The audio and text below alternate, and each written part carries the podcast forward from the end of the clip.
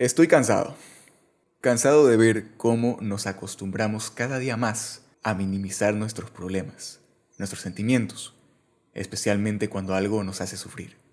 Y antes de comenzar, quiero darte la bienvenida aquí a Positivo Más Infinito, un espacio creado para que podamos reflexionar sobre varios aspectos de nuestra vida, siempre con un enfoque realista positivo que nos ayude a mejorar nuestra calidad de vida, trabajar nuestra inteligencia emocional, esculpir nuestra mejor versión y también juntos crecer como personas y como sociedad. Me llamo Eduardo Jiménez, pero puedes decirme Edu con toda confianza, y soy creador y anfitrión de este maravilloso podcast. Y vamos a comenzar de lo macro a lo micro. Todos nacemos dentro de un país, dentro de un estrato social determinado, dentro de un entorno, es decir, ciudad, pueblo o comunidad, y finalmente, dentro de una sociedad. Hasta ahí creo que todos estamos de acuerdo. Ahora, esta sociedad, este entorno en el que nosotros nacemos y vivimos al menos la primera veintena de nuestra vida, tiene problemas. Problemas que todos los miembros de dicho entorno debemos sufrir y también solucionar. Y además de estos problemas del entorno, cada persona tiene sus propios problemas. Y estos problemas personales, adivina qué, son válidos, son importantes. Suena obvio, pero en el día a día yo observo lo contrario. Te voy a poner un ejemplo y no quiero sonar insensible, pero lo voy a usar porque yo al menos lo escucho bastante.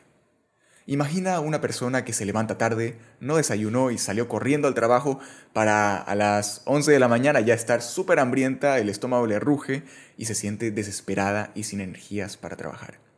Y esta persona, en su malestar, se acuerda de que en África hay un montón de niños y familias que de verdad apenas tienen algo que comer en el día y muchas veces no tienen ni siquiera agua limpia. Entonces esta persona dice, nah, este problema que tengo no es nada en comparación con lo que sucede en África. Me aguanto nomás el hambre y ya veré después qué hago. ¿Cuál fue el producto, el resultado de esta comparación? Pues la persona siguió con malestar y con hambre y las familias africanas también. Como te dije al principio, no me tomes por insensible.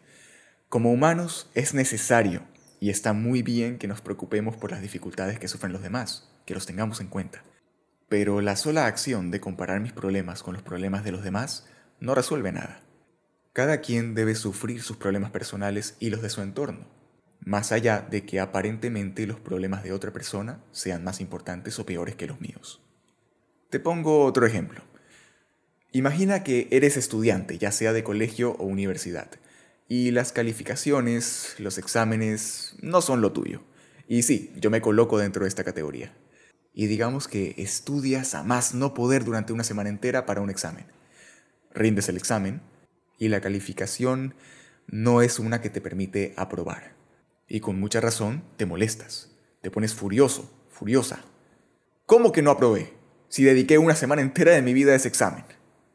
Te deprimes, tal vez lloras, y en ese sufrimiento recuerdas que en tu país hay muchas personas que ni siquiera han tenido la oportunidad de estudiar, de prepararse académicamente. Algunas de ellas sí lograron trabajar y, como decimos aquí, ganarse el pan todos los días, pero otras terminaron en la calle, sin un techo, y viven de la caridad. Y piensas, comparado con esas personas, mis problemas no son nada, son una tontería. Y hay gente que no tiene ni dónde dormir y yo aquí sufriendo por una calificación. Nuevamente, ¿Cuál de los dos problemas se resolvió? Ninguno.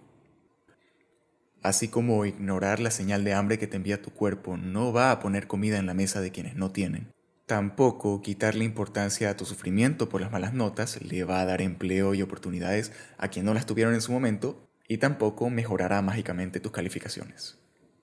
Sin embargo, porque no me quiero enfocar solamente en lo negativo, hay una ocasión en la que sí puede ser positivo hacer este tipo de comparaciones, porque estas comparaciones también sirven para ejercitar nuestra gratitud. Si me acuerdo de los chicos que pasan hambre en África, puedo darme el tiempo de agradecer por lo que tengo o porque los problemas de mi entorno son distintos. Y si me acuerdo de las personas en situación de calle, puedo también agradecer porque yo tengo la oportunidad de estudiar y prepararme. Y de esa gratitud también pueden hacer una iniciativa la iniciativa de querer hacer algo al respecto, de ayudar a quienes pasan por estas situaciones a vivir mejor y salir adelante.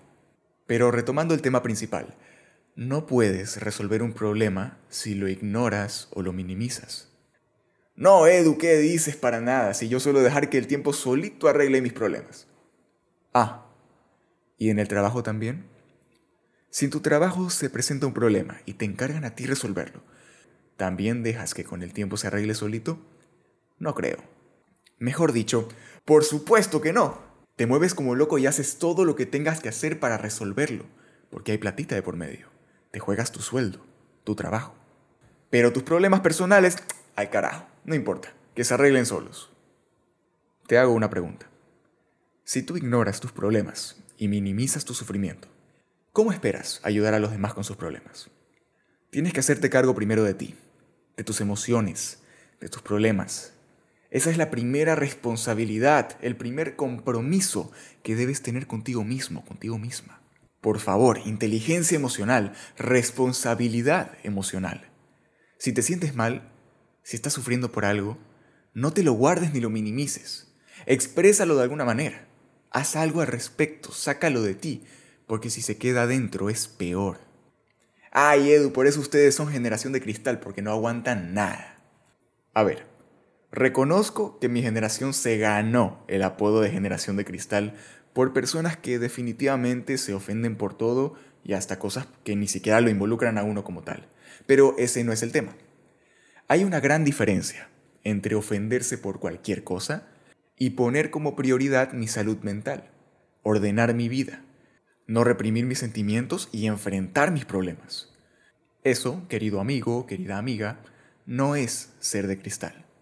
Mejor dicho, eso, dentro de una sociedad que te mira y te juzga por todo, se llama ser fuerte y tener valor.